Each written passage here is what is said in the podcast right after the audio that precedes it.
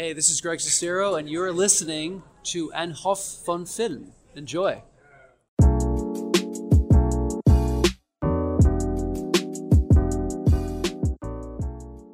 Hallo und herzlich willkommen zu einer neuen Ausgabe Ein Hauch von Film. Hallo Lukas. Bo, bo, bo, bo, bo. Hey. Yeah. Konfetti spritzt überall. Woo! Woo. Woo! Feuerwerk. Ah, da sind wir wieder. Da sind wir wieder. Ja, es sind Dinge geschehen. Äh, ihr habt gerade eine traumhafte Begrüßung gehört. Ist mir gerade wieder eingefallen. Weißt Ja. du, worum es geht? Du weißt, worum es geht. Es geht um Jugendwörter. Nein, Warum nicht? eigentlich ging es um Greg Sestero, aber wir können auch über das Jugendwort des Jahres reden, wenn du unbedingt möchtest. Stimmt, stimmt, du hast. Ich glaube, wir sollten erstmal das Krasse aus dem, ähm, das Krasse aus dem Weg räumen. Deswegen, du bist dran. Aber wir reden doch später noch über Miracle Valley. Und dann. Soll ich das nicht dann machen? Ich meine, wahrscheinlich hätte diese Folge begonnen. Also vielleicht ein, zwei Sätze. Vielleicht nur kurz, wer war, wer war das? Äh, naja, es war Greg Sestero, einer der Hauptdarsteller aus, oder also der größte Nebendarsteller aus The Room, dem vielleicht besten Film aller Zeiten. Und Könnte sein. Ähm, der gute Mann war in Hamburg. Deswegen bin ich mal eben aus dem Pott nach Hamburg gereist für zwei Tage. Und ähm, ja, hat seinen, also hat natürlich The Room gezeigt und dann einen, äh, seinen neuen Film, wo er Regie geführt hat, Miracle Valley. Wir gehen auf beide Filme später nochmal kurz ein. Aber es war ein ziemlich, ziemlich cooles Erlebnis. Der Typ ist mega sympathisch. Also liebe Grüße, falls du das hier hören solltest und verstehen solltest. Greg, liebe Grüße. Ähm, Komm nach Köln. ja, Ich warte auf dich. irgendwann Baby. vielleicht. Aber der scheint Hamburg zu mögen. Tja, ich Ich nicht. war nicht so begeistert, muss ich auch sagen. Kein Hamburg-Fan. Nicht unbedingt, mir war das alles ein bisschen zu laut, aber meine, also die letzten zwei Wochen waren sowieso super stressig und also auch sehr schön aus gegebenen Anlässen. Ähm, ja, aber auch sehr stressig. Und ich bin froh, dass jetzt langsam ein bisschen Ruhe ein, einherrscht. Ähm, mir war es in Hamburg ein bisschen zu laut und ein bisschen zu voll und zu, zu schmutzig und zu dreckig und nein, es gab auch schöne Flecken.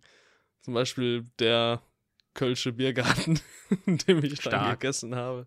Nein, also es gab wirklich auch sehr schöne Flecken, aber irgendwie, ähm, ich war da, glaube ich, nicht in der richtigen Stimmung und dann diese zwei Tage reichen auch, glaube ich, nicht, um Hamburg entsprechend zu appreciaten.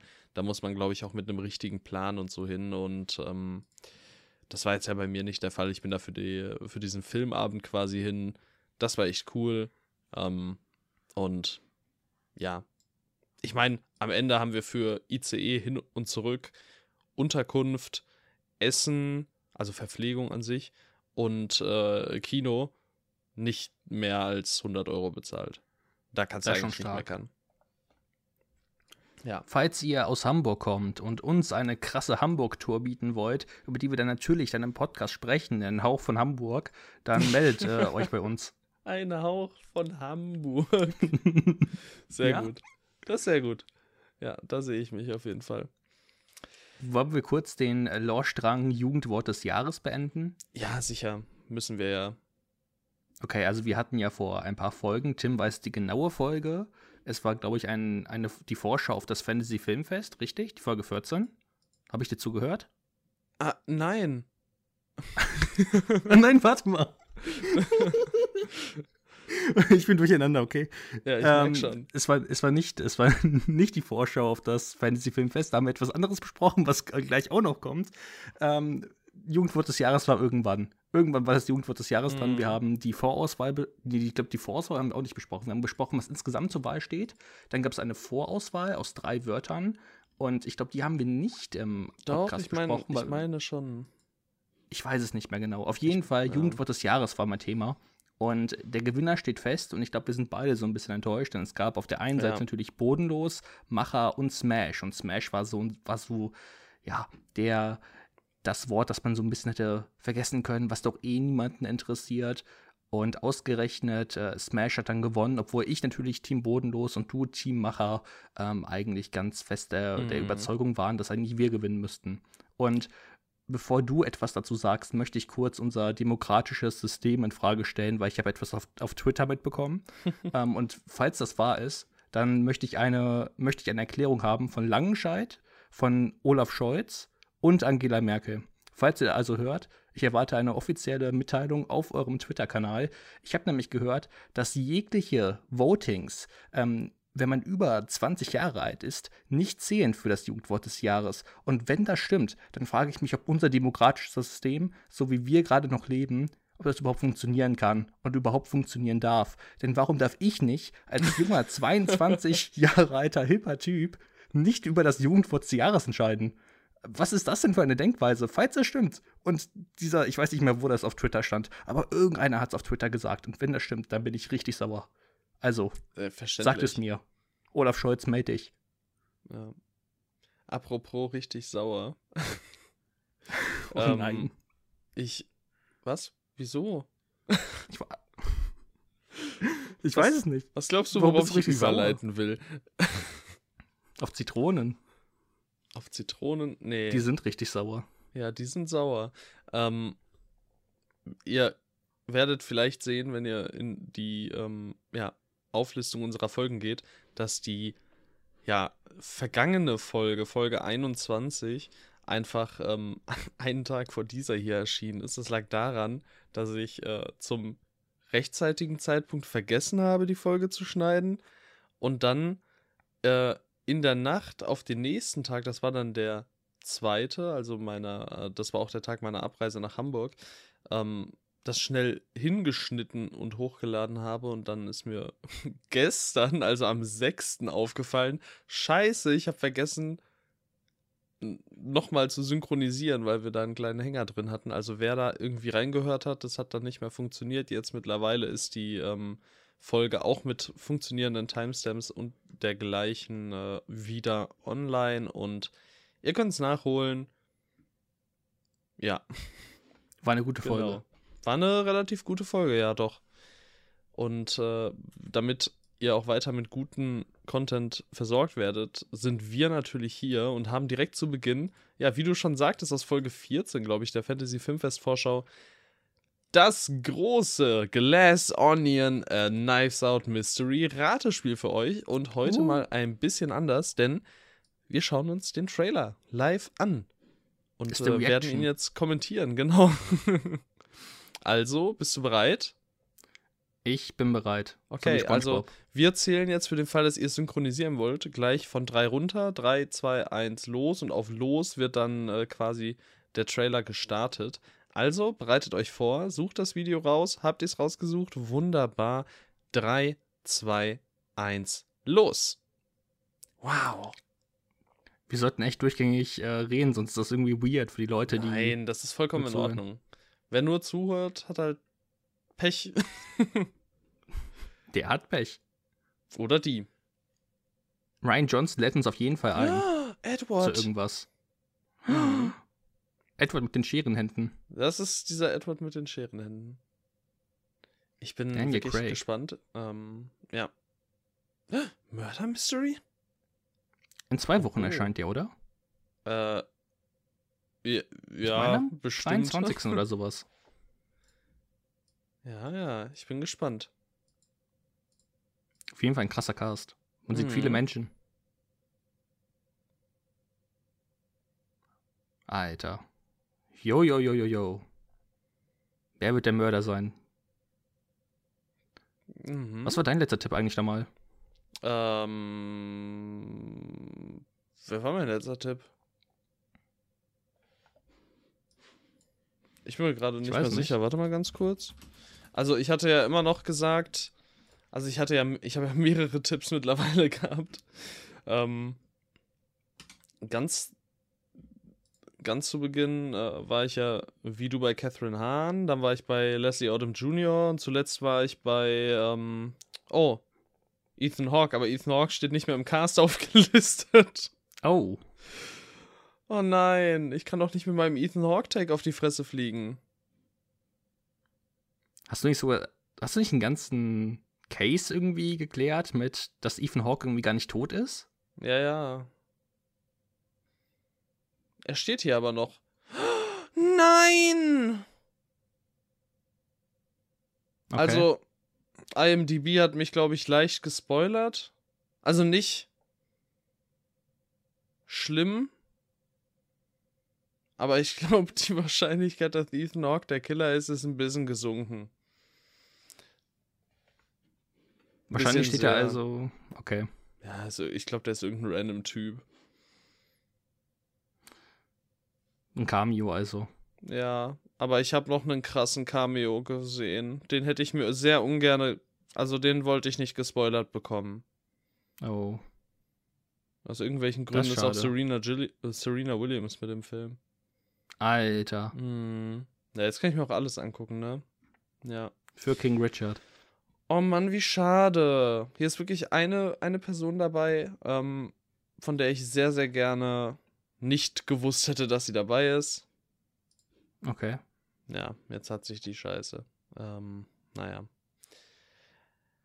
Also ich fühle mich darin bestätigt, dass es Agatha All Along war. Catherine Hahn. Ja, Safe.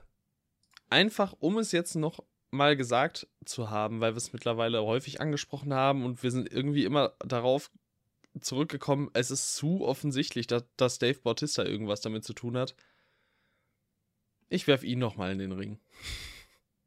Okay. Ja, irgendwann. Du hast jetzt viele Takes rausgehauen. Ich bin seit Beginn bei Catherine Hahn geblieben. ja, du bist ja auch ein Langweiler. Du willst ja auch Ich gar nicht ra- Es ist ein dahinter. Ratespiel. Du so, hm, ist immer noch Catherine Hahn. Du bist ja, es einfach, ist Agatha All du bist Along. einfach so langweilig, ehrlich.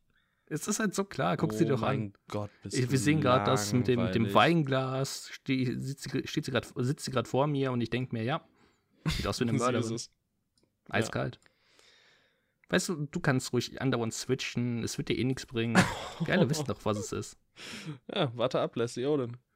Ich meine, wir müssen nicht mehr lang warten. Nee, Ich meine, es ist geht's der. los. Ich meine, es ist der 23. Ja, ja, irgendwie so.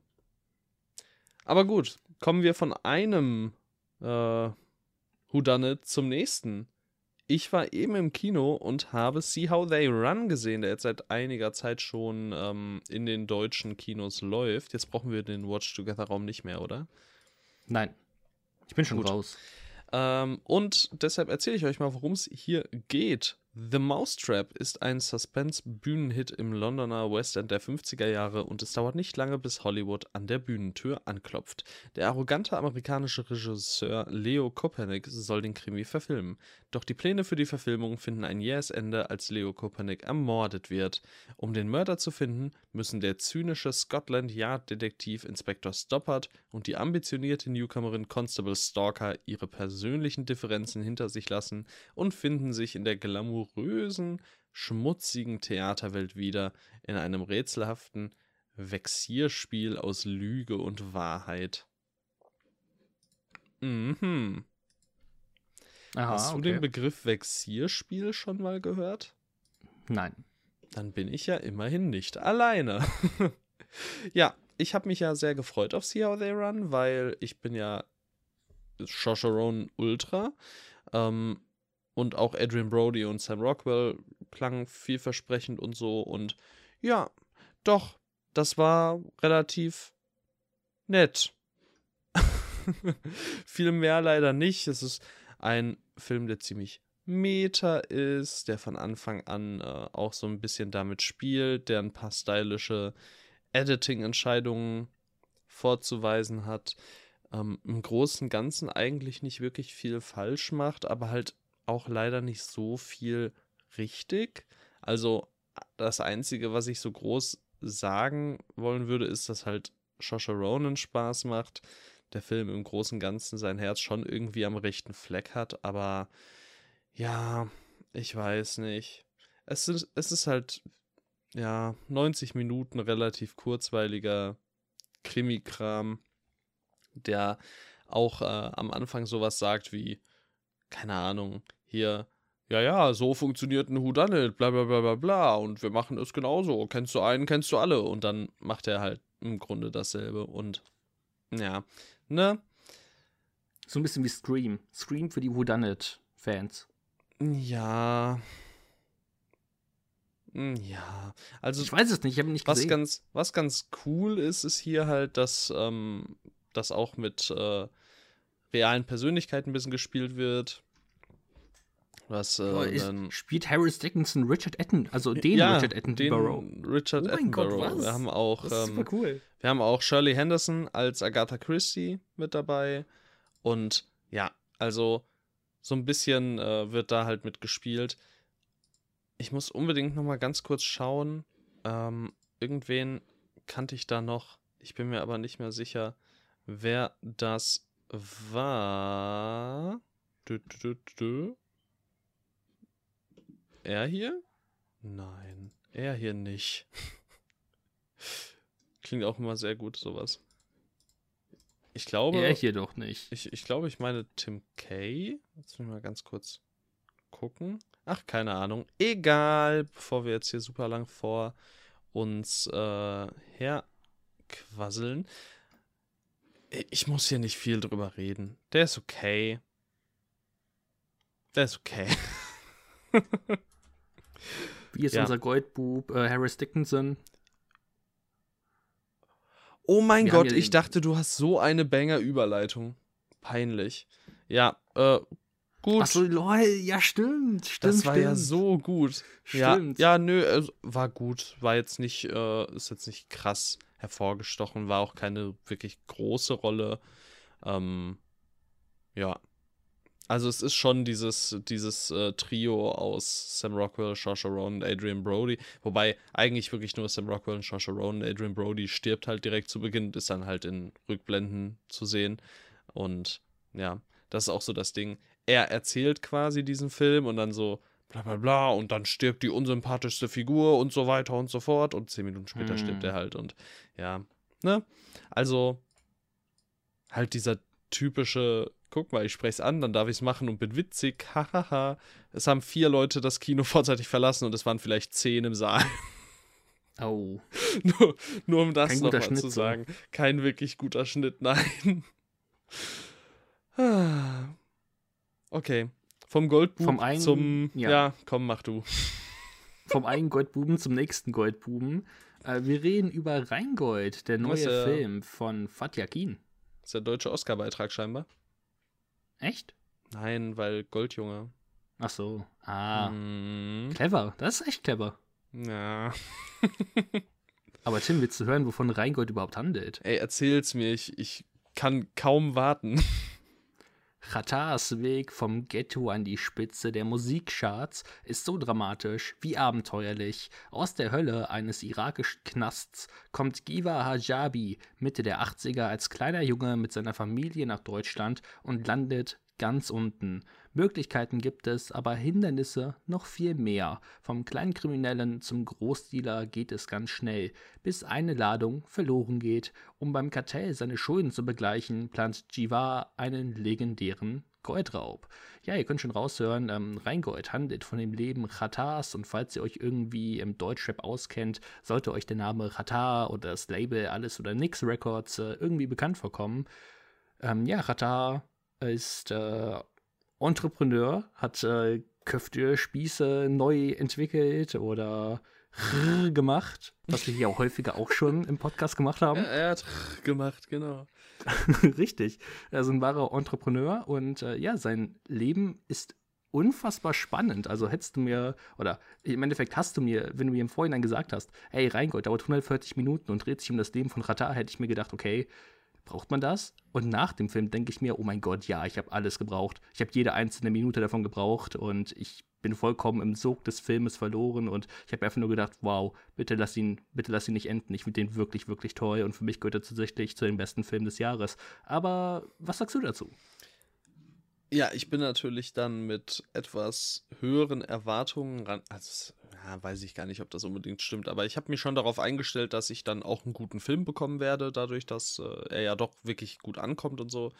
Und ähm, ja, ich äh, kann das auf jeden Fall bestätigen, auch als jemand, der absolut 0,0 Ahnung von Chata und seiner Musik hat. Also ich glaube wirklich, ich habe kein einziges Lied von ihm jemals gehört.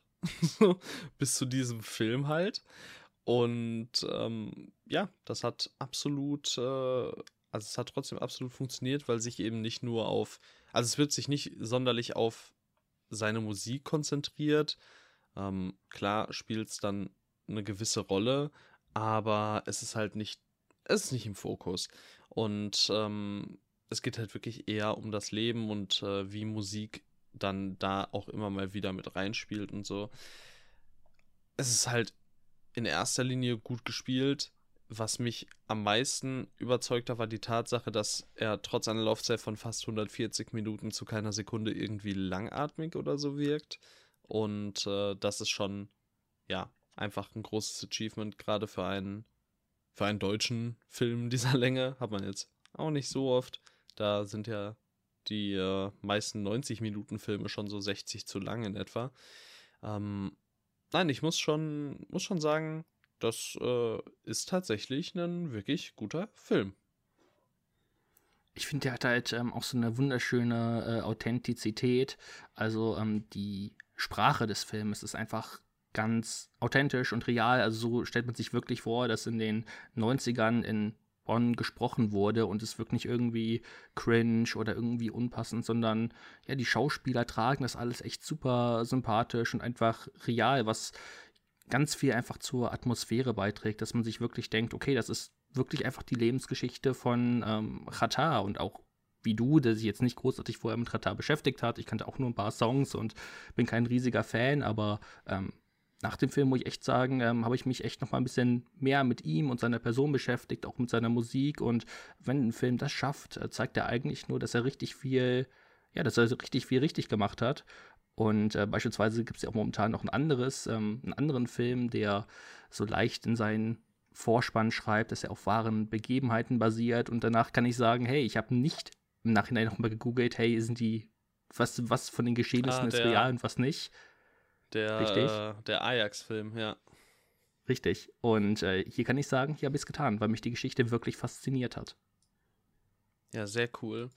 Nee, also ich muss auch sagen, also ich habe mich jetzt nicht weiter informiert, aber ich fand es nichtsdestotrotz ähm, einfach wirklich, wirklich interessant anzuschauen. Und ja, besonders äh, Emilio Sacraia, der natürlich ähm, jedem durch den fabelhaften Heilstätten ein Begriff sein sollte, ähm, wo er scheinbar mitspielt, äh, der hat wirklich ordentlich abgeliefert.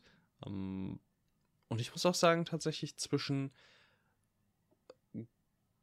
Gewalt, Drama, Musikfilm, irgendwo so ein bisschen Romanze und Komödie, der schafft halt zwischen allem einen richtig guten Ausgleich und äh, ist im Grunde ja, so einfach als, als vollumfängliches Drama ein, ein richtig starker deutscher Film. Ähm, ich fand dann doch schon auch, dass man ihm seine Länge anmerkt, auch wenn er äh, die ganze Zeit zu unterhalten und am Ball zu halten weiß. Aber ja, so richtig viel kann man nicht meckern. Ich gerate jetzt auch in keinem Punkt so wirklich in, in extreme ähm, Lobeshymnen, aber das ist einfach ein wirklich guter Film gewesen, finde ich. Pass auf, du, äh, du bist dir gleich einen riesigen Lobeshymnen, wenn ich die Mama war der Mann im Haus äh, live performe. Mhm. Könnte ich machen. Bitte. ist ein Banger. Jetzt. ist ein Banger-Song. Jetzt. Los. Mama war der Mann im Haus. Vater war nicht da, Straße war mein Vorbild. Ja, okay, es, es reicht. Aber ja, es ist, finde ich, ein toller Song. Und ich habe ihn in der Presseverführung gesehen und der Song wurde erst äh, drei Wochen nach der PV veröffentlicht. Und ich war in dieser Zeit sehr traurig darüber, dass ich mir den Song nicht einmal wieder anhören konnte, denn ich fand ihn wirklich gut. Er hat mir einen richtigen Ohrwurm beschafft und oh, es war so eine schlimme Zeit. Es war so eine schlimme Zeit, dass ich mir den Song nicht anhören konnte. Aber du hast es war so überstanden. unbefriedigend. Ich habe sie überstanden und ich lebe noch. Damit bin ich sehr zufrieden. Dann ist gut, dass du mit deinem Leben zufrieden bist. Das ist in Ordnung. Weiter so. Sehr schön. Ja, das, ähm, das war Rheingold. Und ich würde sagen, wir kommen dann noch mal kurz zu meinem Hamburg-Trip. Quasi ein Hauch von Hamburg 2.0. The Room und Miracle Valley. In der Reihenfolge gesehen, ich glaube, über The Room müssen wir eigentlich nicht so sonderlich viele Worte verlieren. Wobei ähm, es bestimmt nochmal interessant auch für dich zu wissen ist, wie es sich so im Kino anfühlt. Weil man dann da Audience. ja mal, genau, man hat dann äh, mal, also in der Regel macht man ja so ein Trinkspiel aus dem Film und äh, das fiel jetzt hier natürlich weg. Wobei es haben einige engagierte Leute ganz schön viel äh, Wein zu sich genommen an dem Abend. Da lief dann auch wirklich alle zehn Minuten jemand raus und kam wieder rein, eine Minute später. Das war interessant. Ähm, der Wein muss rein. Der Wein muss rein, genau. Nein, ähm, das, es war traumhaft. Vieles war noch viel lustiger als sonst, einfach weil man halt auch weiß, okay, um mich herum sitzen die ganzen Leute, die genau wissen, was sie da schauen und die das dafür total fühlen. Ich war ein bisschen enttäuscht davon, wie wenig Lines einfach mitgesprochen wurden. Also besonders if a lot of people love each other, the world would be a better place to live, hätte man eigentlich schon gerne äh, im Chor sagen dürfen. Es waren noch viele Leute da, die den Film gar nicht kannten. Ähm, direkt Echt? neben mir saß, direkt neben mir saß jemand, der scheinbar von seiner Partnerin mitgeschleppt wurde. Und oh mein Gott, er war so fertig zwischenzeitlich. Weil er war halt zwischen, also er, er war in diesem Stadium, wo er nicht wusste, ob er weinen oder lachen soll. Und es war ziemlich fabelhaft, weil, ja, ich meine, sie und ich waren sehr, ja, lachen natürlich, so, wo ist das Problem? Ähm, ja, und dann natürlich diese ganzen Insider, sage ich mal. Du hast ja auch diesen, ähm, diesen, dieses, diesen einen Bilderrahmen, wo dieses, äh, dieses Stockbild von dem Löffel drin ist. Und äh, eines der Co das ist ja eine, eines der wiederkehrenden Elemente, ähm, wo quasi dann immer reingeschrien wird, wenn, wenn dieser Löffel quasi im Bild ist, Spoon! Und dann wurden auch Löffel immer geworfen und so, also halt so Papplöffel. Und äh, das war ziemlich cool. Ähm, allgemein, so, auch wenn auf einmal neue Figuren eingeführt werden, so ein Who are you? und so. Also es war ein sehr, sehr lustiges Erlebnis. Ähm, es gab häufig Szenenapplaus. Das war sehr stark. Ähm, besonders äh, die Szene im Blumenshop war ein, ein absolutes Highlight. Ähm, ja, und im Großen und Ganzen einfach The Room eine, eine richtig tolle Experience. Ähm, ja, und dann kam Miracle Valley. Viele Leute haben das Kino verlassen. also schon, äh, schon bevor der Film überhaupt anfing. So, die sind einfach für The Room gekommen. Ähm, ich habe ihn mir natürlich angeguckt. Er geht ja auch nur 90 Minuten und ja, also es geht halt im Grunde um, ähm, um einen Fotografen, der mit seiner Freundin und mit äh, einem befreundeten Pärchen in so einer Hütte quasi zusammenkommt. Beschrieben wird das Ganze, ich wurde das Ganze auf der Seite vom Savoy Kino, glaube ich, als ein Mix aus The Hills Have Eyes und Once Upon a Time in Hollywood. also. Das klingt wild. Das ist es hat halt es den, nicht. Hat es den zweitgrößten Mindfuck aller Zeiten? Es hat, er hat schon den zweitgrößten Mindfuck, wenn ganz am Ende eine Person, die äh, auf jeden Fall von von ähm, Tommy Wiseau inspiriert äh, ist, was die Optik angeht, äh, die Treppen nach oben steigt. Alter. Ähm, ja, das ist halt. Die sind da und in der Nähe ist halt äh, so ein Kult, der mit dem Blut der Menschen irgendwie probieren möchte, Leuten Kraft zu geben oder Leute wiederzubeleben und so. Und ja, ne, nichts wirklich. Das Ding ist, der ist halt voll okay gemacht und so an ein paar Stellen ganz lustig, aus also absichtlich lustig, also an anderen Stellen eher so unabsichtlich lustig. Der macht im Grunde gar nicht mal so super viel falsch, aber er macht auch nichts wirklich neu oder so. Also er funktioniert so als das, was er ist. In dem Moment hat er funktioniert und hergehalten als ein als eine okaye äh, 90-Minuten-Nummer. Aber ich glaube, man verpasst jetzt auch nicht so super viel, wenn man sagt, boah, Miracle Valley muss jetzt nicht unbedingt sein.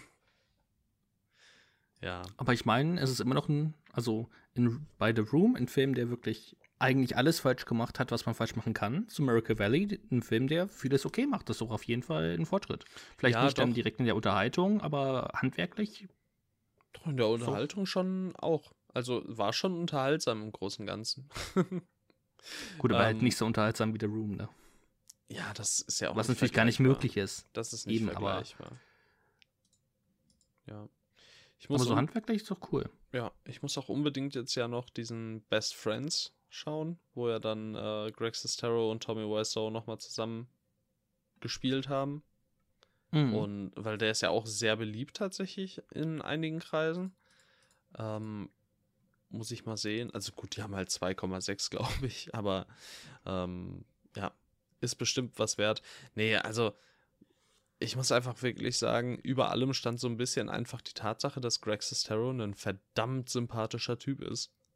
Also Mhm. halt richtig sympathisch. Es gab so ein kleines QA und ich wollte mich am Ende melden, weil ich hatte eine richtig coole Frage und dann wurde einfach gesagt, so, okay, wir cutten jetzt an der Stelle das QA und ich dachte mir so, wieso? Denn meine Frage wäre gewesen an äh, Greg Sestero, ob er denn ähm, in dieser So Bad It's Good ähm, ja, Ecke quasi selbst so ein bisschen umtriebig ist und sich Zeug anschaut oder von Zeug weiß, da hätte ich dann natürlich Daniel der Zauberer und die, und die Ach Neil so. Breen-Filme angesprochen und äh, hätte also mich hätte super doll interessiert, ob Leute in der Crowd Neil Breen-Fans sind. so. Ich wollte es wirklich gerne wissen, aber ich durfte leider nicht fragen. Ähm, ja, sehr schade. Ja, das war so meine The Room Miracle Valley äh, Greg Sestero Hamburg Nummer. Wir können ja. Ja. auf jeden Fall mal Best Friends auch im Blick behalten. Bald kommt anscheinend der dritte Teil. Das heißt Best Mhm. Friends Podcast. Wird wild. Hm, Was? Es kommt ein Der dritte- dritter Teil davon? Ja. Best Friends, Less is More. Okay. Vom gleichen Regisseur. Also, ähm, um an der Stelle auch vielleicht nochmal auf Big Shark an, äh, äh, zu sprechen zu kommen, weil ähm, da gab es ja diesen Trailer, ne? Mhm. Ähm, da wurde sich zu geäußert, der wurde vor Jahren aufgenommen, der Trailer. Äh, das, was man da sieht, ist alles, was es gibt. Tommy Wiseau möchte ihn zwar machen, aber ne? Ist also- schwierig so. Ja, was heißt es schwierig so? Ich glaube, das ist einfach so, das ist halt auf Eis. Jetzt habe ich ihn halt von meiner Watchlist runtergeschmissen, aber irgendwie fühlt sich das falsch an. Jetzt muss ich ihn wieder draufnehmen. ja, es ist unwahrscheinlich. Wusstest du, dass Greg Sestero in Gattaca mitgespielt hat? Ich habe letztens, also ich wusste es vorher nicht, aber ich habe letztens nochmal durch seine Acting Credits geguckt, deswegen da habe ich es gesehen. Aber ja, ich hätte hätte mich vor zwei Wochen gefragt, hätte ich es nicht gewusst. Ich wusste es jetzt auch nur, weil ich es jetzt gerade gesehen habe. Von daher alles gut. Ähm, Ich habe auch diesen, Ja. diesen Zyst, da habe ich gesehen, dass er damit spielt, das wusste ich auch nicht. Hm. Ja, aber der soll ja, glaube ich, auch ziemlich müllig sein, wenn ich mich nicht irre. Ich kenne ihn auch nur, weil er halt ein Mediabook in Deutschland hat, meine ich. Hm. Ja, ja, ich glaube auch. Ich habe da mal in so einem gewissen Genre-Podcast von gehört. Kann man sich jetzt überlegen, welcher das war. Es war Genre geschehen. Ähm, Gern geschehen. Ja, bitte. genau, das waren äh, die Neustarts und Kinoerlebnisse. Und ich denke, wir können rübergehen zu einer Hauch von Kuriositäten. Ein Fanfavorit könnte man glatt sagen, diese Rubrik. Alle Fans lieben rennen uns die Türen ein. Ja, wir haben so Ja? viele Nachrichten bekommen. Oh mein Gott, Kuriositäten, ich hatte keine Ahnung. Da fühle ich mich endlich mal zu Hause. Ja, genau. Was haben wir denn so gesehen? Ähm, wir haben Folge, beziehungsweise, was heißt, was haben wir so gesehen? Ähm, wir Ja, besprechen aber heute wir Folge doch. 3 und 7. Und Ja. äh, 3 und 7 Ich meine, wir haben die, Folgen Autopsie. gesehen, da kannst du ja nichts gegen sagen. Das stimmt. Ähm, Folge 3 und 7 sind zum einen die Autopsie von David Pryor und zum anderen The Viewing, beziehungsweise die Besichtigung ähm, von Panos Kosmatos. Die restlichen Folgen, die dann noch ausstehen, ich glaube, es sind drei, Mhm. werden dann nächste Woche bespr besprochen werden, vorausgesetzt, ähm, wir eine, eine, eine Person von diesem Podcast schaut sich diese Folgen noch an. Ich, ich möchte zu meiner Verteidigung sagen, dass ich. du Äh, wurdest nicht persönlich angesprochen. ja, ich möchte trotzdem sagen, dass ich.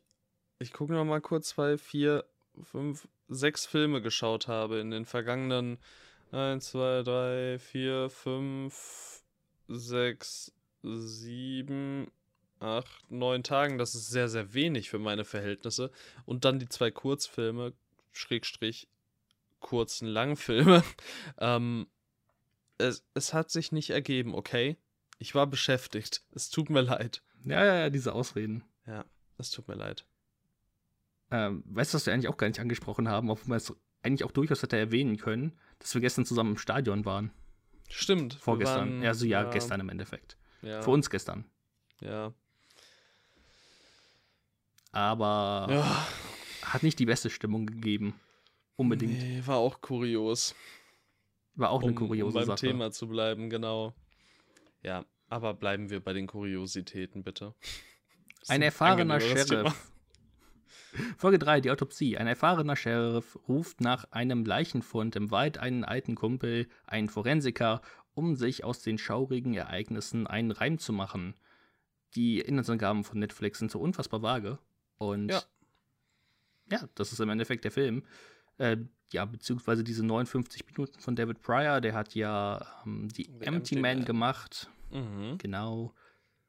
Und die Autopsie hat ein paar nette Effekte oder gute Effekte, wirklich gute Effekte. Ja, Gutes paar, Ne? Ich finde, hinten heraus sieht er auch teilweise ziemlich müllig aus. Es geht, also. Also wenn es dann so einen full animierten Bereich geht, das meine ich. Ja.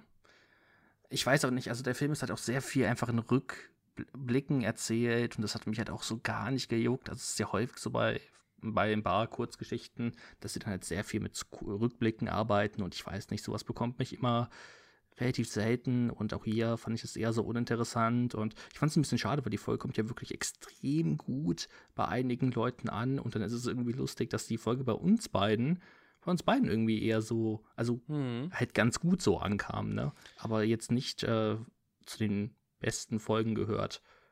Aber ja, was sagst du? Ich muss einmal den Bogen zurück zu See How They Run schlagen, wo du jetzt gerade was mit Rückblicken sagst. Es gibt so eine Szene, wo die meinten, bla bla bla, wir hatten einen Disput über Rückblicke und es gab einen Rückblick.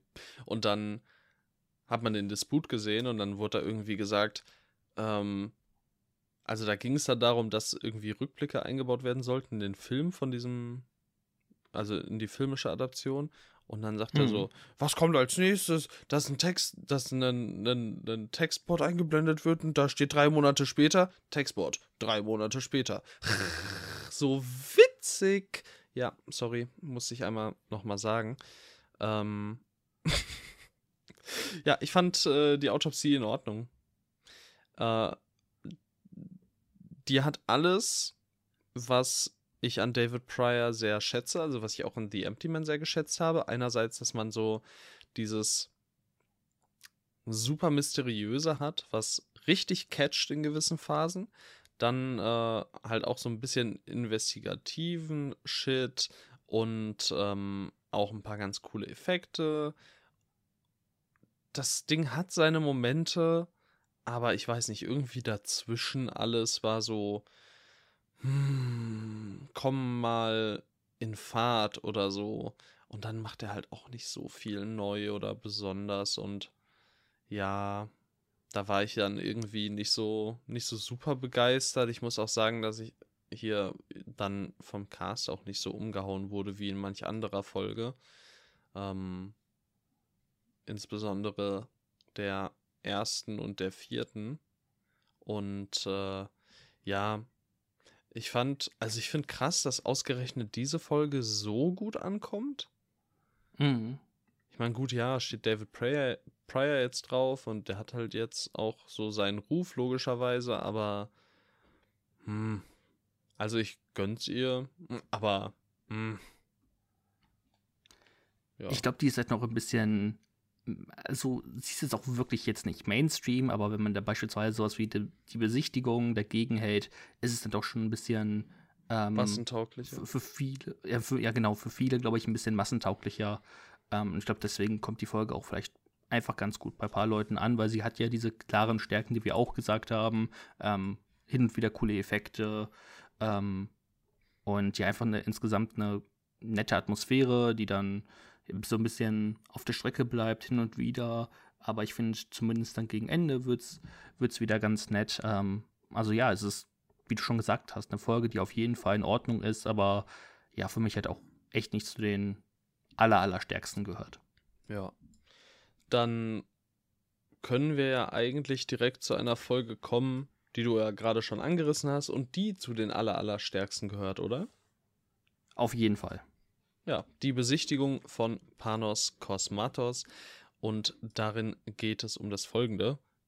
Ein wohlhabender Einsiedler will vier kultivierten Gästen in seiner Luxusvilla ein einmaliges Erlebnis bieten. Doch die Neugierde weicht schon bald mörderischem Horror. Oh mein Gott, schon bald ist sehr gut. Ähm, ja, Panos Kosmatos. Wir haben ja letztens, hatten wir schon mal über Beyond the Black? Ich habe ihn auf jeden Fall letztens gesehen und fand ihn gut, aber zu lang und so und ich habe ihn auch nicht in der richtigen, im richtigen Moment gesehen, glaube ich. Vielleicht ist es aber auch einfach wirklich so, dass diese Einschränkung auf eine Laufzeit von etwas unter 60 Minuten ihm sehr gut getan hat. Denn er muss sich, und obwohl es trotzdem sehr, sehr langsam angeht, er muss sich schon auch darauf konzentrieren, dann zum Punkt zu kommen. Und das äh, gelingt hier, finde ich, wirklich gut.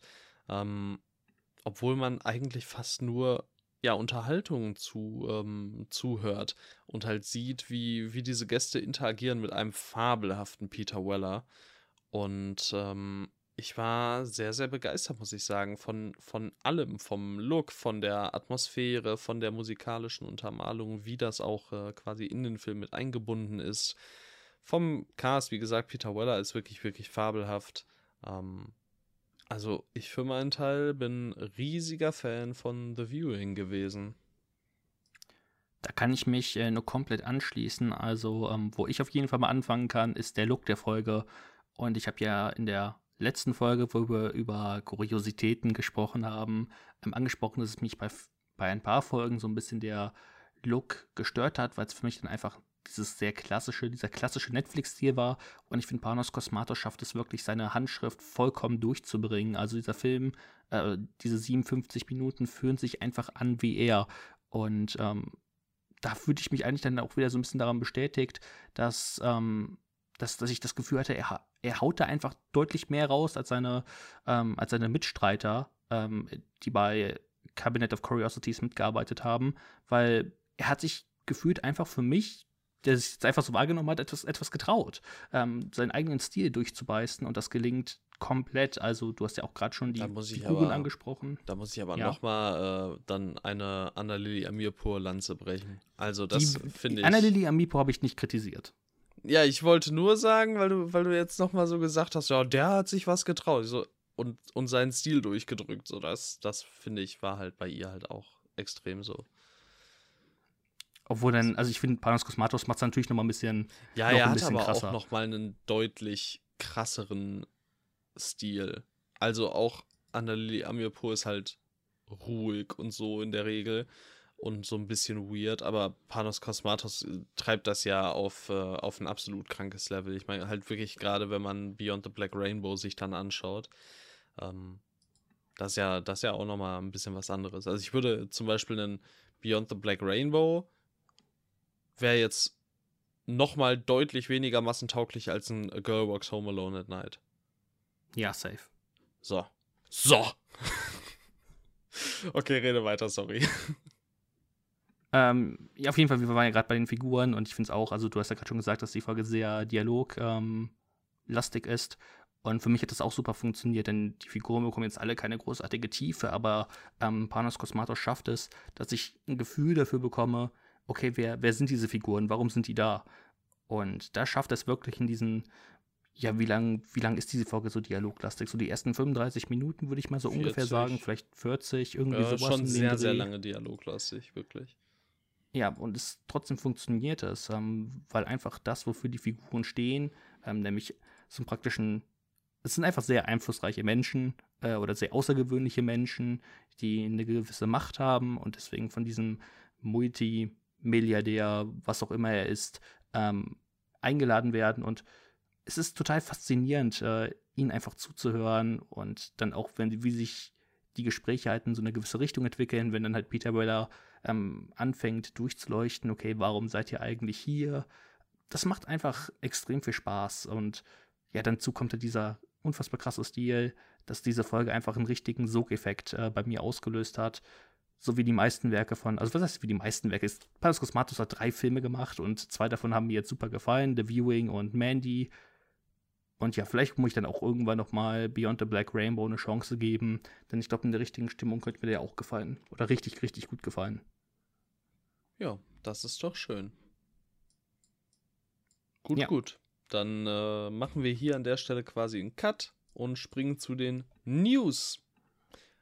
Ja. Was gibt's für News? Einerseits, und da kann man direkt eine Überleitung äh, starten, wurde Aubrey Plaza gecastet in Agatha Coven of Chaos. Wir haben ja über ähm, Glass Onion gesprochen, aber wir haben auch äh, einen weiteren Darsteller, der dort gecastet wurde, jetzt gerade erst besprochen in äh, The Viewing, nämlich Eric Andre. Und Echt? Äh, ja, zudem noch äh, mit von der Partie Sashir Samata, Ali Ahn und Maria Dissia. Ich hoffe, das ist halbwegs okay ausgesprochen gewesen. Aubrey Plaza wird wohl die oder eine Antagonistin sein. Und äh, das finde ich super cool, weil ich Aubrey Plaza eigentlich gar nicht in so einem, ja, Universum zwingend gesehen hätte. Ähm, aber ich mag die Frau halt sehr gerne und deshalb bin ich, äh, ja, interessiert daran, was genau da dann gemacht wird. Okay, jetzt ist die Frage. Aubrey Plaza spielt die Antagonistin. Mhm. Das heißt, aus der Perspektive von Agatha, das heißt, sie ist, Ja. sie ist eigentlich gut. Ach, Also- weißt du, das ist doch alles Oder wie böse ist Agatha eigentlich? hm, gar nicht böse. Sie hatte vielleicht gute. auch einfach ihre Kinder verloren oder so. Keine Ahnung. Mir egal, ehrlich gesagt. Wir werden sehen. Ich schluck das einfach alles runter und dann, dann reicht es auch. Ähm, ja, und außerdem wurde Winston Duke gecastet in The Fall Guy von David Leach. Über den haben wir ja auch schon das ein oder andere Mal geredet. Das war dieser Ryan Gosling, Emily Blunt äh, Actionfilm, Hollywood Stuntman, wo alle Drive 2 Gags machen, weil Ryan Gosling, Hollywood Stuntman. Ja, das waren die Casting News. Was Ja. gibt's noch? Ähm, ja, das war eine schockierende Nachricht. Ich glaube, du warst nämlich echt ähm, berührt und traurig, dass. Ich glaube, du warst halt echt so ein bisschen enttäuscht, weil es klang Es war so ein das. Einzige, was halbwegs interessant klang aus diesem Universum. Ja, nämlich der Crooked Man. Das ist dieser eine Typ aus Conjuring 2, der so lange Beine hat und einen coolen Hut und einen coolen Anzug. Äh, das war eigentlich ursprünglich als Spin-off zur Conjuring-Reihe geplant und es wurde jetzt auf Eis gelegt. Ich bin jetzt nicht so traurig darum, dass Ich wir einen. Conjuring-Film weniger bekommen, Alles aber gut. lieber Crooked Man als, keine Ahnung, was kommt als nächstes? Also The Nun 2 Dann 2, genau. Ich glaube, La Llorona 2 steht auch safe. Conjuring 4 steht auch safe. Na dann lieber The Crooked Man als La Llorona 2. Safe. Ja, da sehe ich mich auch. Genau. Dann äh, macht Brian Fuller zusammen mit A24 eine Freitag der 13. Prequel-Serie namens Crystal Lake. Und äh, da gibt es wohl sämtliche Freitag der 13. Rechte. Also die, die liegen jetzt da so wohl bei Brian Fuller und bei ähm, A24 irgendwie, wenn ich das richtig verstanden habe. Brian Fuller hat unter anderem äh, das Carrie Remake geschrieben. Ähm, ja, Willst du nicht über das Gute reden, das er gemacht hat? ich meine, ja, sag.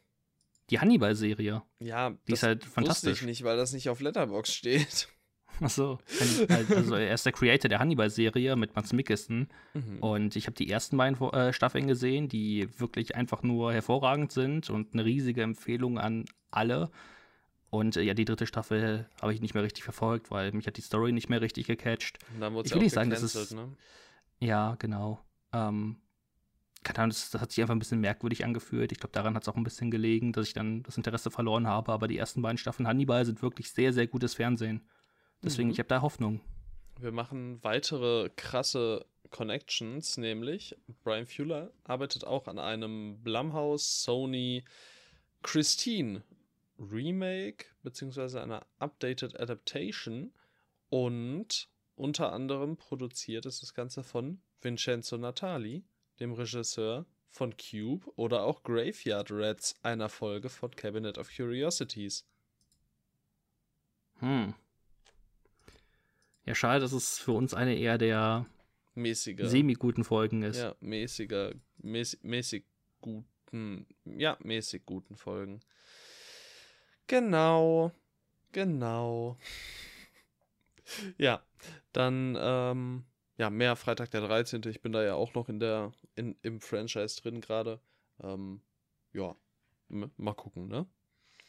Mal ähm, sehen. Dann kommt eine The Gentleman Sequel-Serie, also The Gentleman von äh, Guy Keine Ahnung, ob er auch die Serie alleine macht oder so, aber ja, in der Hauptrolle Theo James und Giancarlo Esposito, den man unter anderem aus Breaking Bad kennt, ähm, ist mit äh, von der Partie und das klingt ziemlich cool. Also da freue ich mich drauf. Ich fand ja auch The Gentleman wirklich fabelhaft, von daher, yeah. Ja, Giancarlo Esposito ist halt echt super cool. Ja. Dann äh, fangen nächste Woche die Dreharbeiten von Ballerina an. Das war das John Wick Spin-off mit Anna de Armas. Das kam noch raus. Juhu. Ja, juhu. Mal sehen. Wir haben ja, glaube ich, schon mal drüber geredet, dass das nicht so vielversprechend aussieht. Aber egal, wir gucken mal. Ähm, Aber Anna. Ja. Aber Anna. The Hunger Games, The Ballad of Songbirds and Snakes ist mit den Dreharbeiten fertig geworden. Und dann gab es noch äh, News bezüglich Scream 6. Der kommt am 10.3. ins Kino in den USA. Keine Ahnung, was das für uns heißt, aber wahrscheinlich nicht ich glaub, so 9. viel dann. früher oder später. Ja. Ich glaube, in den USA scheint es immer freitags, bei uns donnerstags. Ja, genau. Also da kann man gespannt sein. Äh, dann ist es bald auch soweit, dass wir quasi ja, endlich wieder was von Scream gucken können. Ich, bin, ich finde immer noch krass, wie schnell das jetzt auf einmal ging. Das ist echt krass. Also. Die haben Gas gegeben. Ja. Boah, dann können wir, wir können das äh, Glass Onion Ratespiel mit dem Scream 6 Ratespiel ja, beerben. Ja, stimmt. Sehr gut. Das machen wir. Hier habt ihr es zuerst gehört. Warte mal, es bezieht sich nur auf unseren Podcast. Egal. Ähm, es ist nicht Jenna. Weiß ich jetzt schon. Sehr gut. Sehr guter Guess. Sehr guter Guess. Und jetzt hast du richtig ich mit Jenna in die Folge bringen. Warte ab, warte ab. Ich weiß Jenna in die Folge bringen. Weißt du nicht, ob sie es ist? Doch, ich weiß es. Hat sie mir geschrieben, hm. privat. Oh, okay. Dann ist okay. Ja, es gab einige neue Trailer. Unter anderem äh, Avatar The Way of Water. Ähm, haben wir aber beide nicht gesehen. Und du kannst, ja, wenn du möchtest, ein bisschen über Blossoms Shanghai schwärmen. Oh, die neue Serie von Wonka Wai. Wir haben in der Jahresvorschau 2022, also in der für die für das Jahr 2022 über Blossom Shanghai gesprochen und ich hatte kurzzeitig Angst, dass diese Serie vielleicht niemals erscheint, weil man hat so lange nichts mehr von ihr gehört und dann bam aus dem Nix äh, kam der Trailer und ich habe mich sehr darüber gefreut, weil Wonka Wai ist einfach so unfassbar cool. Es stand, dass das wohl der dritte Eintrag in dem in dem Mood for Love 2046 Universum sein, sei, Universum sein soll, worauf ich mal sehr gespannt bin, inwiefern das mit in dem Mood for Love und sowas zusammenhängen soll. Also 2046 ist ja auch schon eher so eine semi-direkte Fortsetzung. Also guckt es euch einfach an. Erwartet keine Fortsetzung. Es ist nämlich nicht so wirklich das, aber irgendwie schon. Und ich bin einfach mal gespannt darauf, weil visuell sah es sehr melancholisch aus. Genau das, was ich von Wonka war erwarte. Ich hoffe, dass die Serie möglichst schnell erscheint, denn ja, ich, ich brauche es. Ich brauche den Stoff. Ja. Und nur also, warum kann die mir bieten? Schlecht äh, sah es auf jeden Fall nicht aus. Ähm, ich muss aber noch mehr in die Wonka Wai-Lore, glaube ich, rein, bis ich da so richtig übertrieben gecatcht werde von. Ähm, Im Großen und Ganzen aber guter Eindruck, denke ich. Ja, noch viel besseren Eindruck hat The Eternal Daughter hinterlassen. Ist du hast so? echt so eine Oder? richtig provokante Pause da gelassen, weil ich, weil ich wollte eigentlich so vielleicht als Überleitung sagen, kommen wir jetzt zu etwas, wo du wahrscheinlich so schwärmen kannst und ich dann so sage, ja, muss ich ein bisschen mehr von sehen. Also ähm, ja. Tilda Swinton in einer Doppelrolle als eine Künstlerin und ihre Mutter von Joanna Hock. Die gute Frau hat unter anderem die beiden Souvenirfilme gemacht aber auch ähm, Caprice.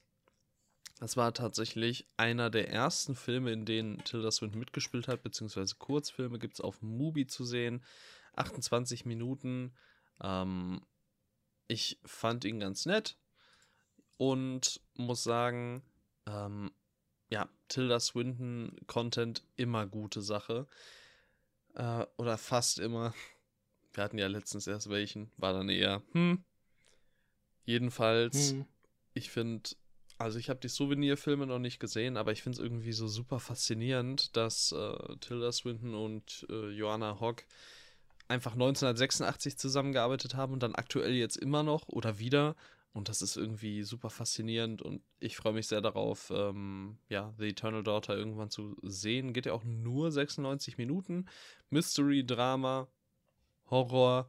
Und Horror. Äh, uh. ja, wir werden sehen. Hier steht noch ein Exquisite Ghost Story. Ähm, ja, alles sehr, sehr verlockend, wie ich finde. Produziert von Martin Scorsese.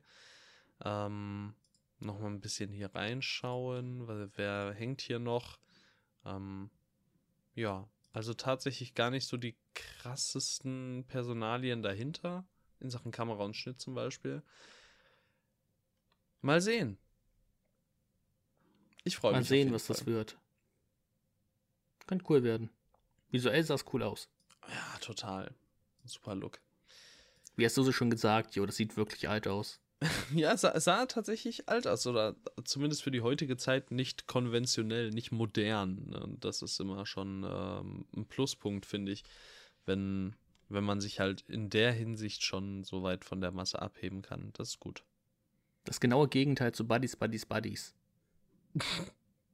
der sieht modern aus, kannst du nichts sagen. Ja, aber was das ist, ein moderner Film? Ein, was, was ist denn das für ein Vergleich? Das ist ein, wir haben, wir haben gerade über den einen Film gesprochen, der alt aussieht. Und Buddies, Buddies, Buddies sieht neu aus, modern. Hast du gut gemacht. Und beides A24. Ja, auch von A24 ist Spirited. Könnte sein. Weißt du nicht. Vielleicht Tochterfirma ich, oder so.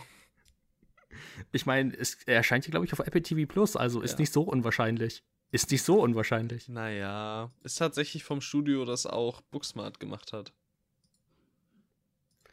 Versuchst du mir gerade irgendwie Spirited schmackhaft zu machen? Warte ab. Nee. Nee, echt nicht. Oh, Spirited. Es sieht so Oh, ich weiß nicht. Ja, ich hasse es einfach. Aus, ich hasse ne? es jetzt schon. Also ja. mir, für mich sah es einfach super egal aus. Ich habe nicht vor, ihn zu gucken. Also es ist übrigens ein, äh, ja, Weihnacht Weihnachtsschmutz. Wie heißt der, wie heißt es hier? Das Scrooge-Ding halt. Und, äh, ja, ne? Geister der Weihnacht und so. Und Will Ferrell ist einer und Octavia Ach, Spencer ist einer. Eine Weihnachtsgeschichte. Und, ja, ja. Charles ähm, Dickens. Sunita Mani spielt mit. Das ist die gute Frau aus ähm, Everything Everywhere All at Once, die im Fernseher die, äh, diese Frau spielt, die tanzt. Mm. Also, rein da, wenn man äh, Everything Everywhere All at Once gut fand. Nee, äh, aber mal Spaß beiseite in der Hinsicht. Die gute Frau war auch in The Death of Dick Long, der wirklich gut war. Und äh, in Save Yourselves, den ich mir auch noch irgendwann angucken möchte. Ähm, da spielt sie die Hauptrolle. Und von daher ähm, vielleicht wirklich mal einen Blick auf der guten Frau äh, lassen. Auch spielt sie mit in Don't Think Twice. Weißt du, wer da mitspielt? Ich sag's dir: Keegan Michael Key und Kate Mikuchi oder Mikuki oder whatever, die gute Frau aus äh, der Annalili Amirpur Cabinet of Curiosities Folge. Oh. Mhm. Eine Connection nach der nächsten. Ich glaube, es wird anders. Sean anders. So heißt der Regisseur. Du Bastard. Du Schwätzer. Nein. Nein. Pfui. Pfui. Wir haben äh, noch einen Trailer gesehen zu Troll. Genau, es handelt von einem Internet-Troll, der Ach, du bist. einen Hauch Das- von Film Also A war das, infiltriert. A war das mein Gag und B war er so unlustig. Es kann nicht sein, dass du den jetzt hier mit reinziehst. Ey, ehrlich. Aber ich habe das noch extra mit, damit ausgeschönert, dass er jetzt einen Hauch von Film, einen Hauch von Ja, Film infiltriert und ich wollte irgendwie darauf hinaus, dass er mich, dass ich gar nicht ich bin, sondern der Internet-Troll Mm. und Mhm. aber du musst es natürlich kaputt machen. Mhm. Immer. Ich hasse dich. Ja, Oh Mann. sah nach einem Das war's. Norwegischen Kaiju-Film aus. Trollfilm, ist ja okay. Ja, war, äh, sah ganz nett aus, finde ich. Ja, Also Kann man sich bestimmt zumindest im angucken. Blick behalten. ja. 100 Minuten, kommt auf Netflix. Ähm, Effekte waren ganz gut. ja. ja, sah echt ziemlich ordentlich aus und von daher, ja, mal sehen. Wird schon. Kennt man da irgendwie irgendwas? Das weiß ich ehrlich gesagt nicht. Ach Leute, der Typ hat Tomb Raider gemacht, den mit Mhm. Alicia Vikander. Ja, ja. Ich weiß es nicht, inwiefern das eine gute Visitenkarte ist, aber Hm, Das weiß ich auch nicht. Ich habe ihn nicht gesehen, aber ich glaube, es ist keine so richtig gute. nee, ich glaube, es ist alles eher, es sind alle eher unbeschriebene Blätter. Ja. Ja, aber mein Gott. Ist ja nicht dramatisch. Nein, also wer weiß, vielleicht hauen sie da auch den originellsten Netflix-Film seit The Greyman raus. Könnte sein. das wäre was. Weißt du nicht? Weißt Ja, du nicht? Ich werde nicht anfangen, dagegen zu argumentieren. Das kannst du mir Okay. auf jeden Fall glauben an der Stelle. Ich hoffe. Gut. Gut. Oh. Magisch. Alter, ich Ähm, sehe hier gerade, dass, dass Raw Uthaug, das ist der Regisseur von Ja. Troll, einen Kurzfilm gemacht hat, ne, namens A Fistful of Kebab. Das Ah, ist stark. vielversprechend. Ähm, Ah, stark. Ja. Ja, gut, das äh, war's von dieser Ausgabe Ein Hauch von Film. Wir haben viele Dinge gelernt, wir haben viele Dinge besprochen. Schön. Wir sind vor allem endlich mal wieder über eine Stunde. Ja, war peinlich, die letzten beiden Folgen. Und äh, ich glaube, Besserung ist in Sicht, vielleicht. Mal sehen. Ähm, Weißt du nicht? bald, bald ist ja auch das Jahr vorbei, dann gibt es ein kleines Päuschen und so, dann können wir uns mal wieder ein bisschen, ja, sammeln. Die Batterien aufladen. Schon. Mhm. Ja. Ja, bald äh, kleine, kleine Weihnachtsspecial. Oh Gott, echt? Machen wir Keine das? Ahnung, es ist eine Frage, die ich jetzt einfach mal so, also ein gewisser jemand hat mich darum gebeten, das zumindest mal in den Raum zu stellen. Wenn ein gewisser jemand mit dabei ist? Mm, Das muss man sehen. Das äh, wäre dann vielleicht eine kleine Voraussetzung. Ja, okay. Da kann man drüber nachdenken, auf jeden Fall. Sehr gut. Dann hoffen wir, dass es an die Person weitergetragen wird. Und Extra vielleicht nicht. bekommt ihr Weihnachtsspecial. Ja, Dann macht sich das übernehmen. Alles klar. Okay, dann halten wir es mal so fest. Mal gucken, vielleicht gibt es äh, ein Weihnachtsspecial. Mal sehen. Vielen Dank fürs Zuhören. Bis zur nächsten Folge. Ciao. Kauft Spekulatius, wenn ihr ein Weihnachtsspecial wollt. Nie damit, wie heißt es nochmal? Hier, nicht lieber Käse, sondern Lebkuchen. ist so viel besser.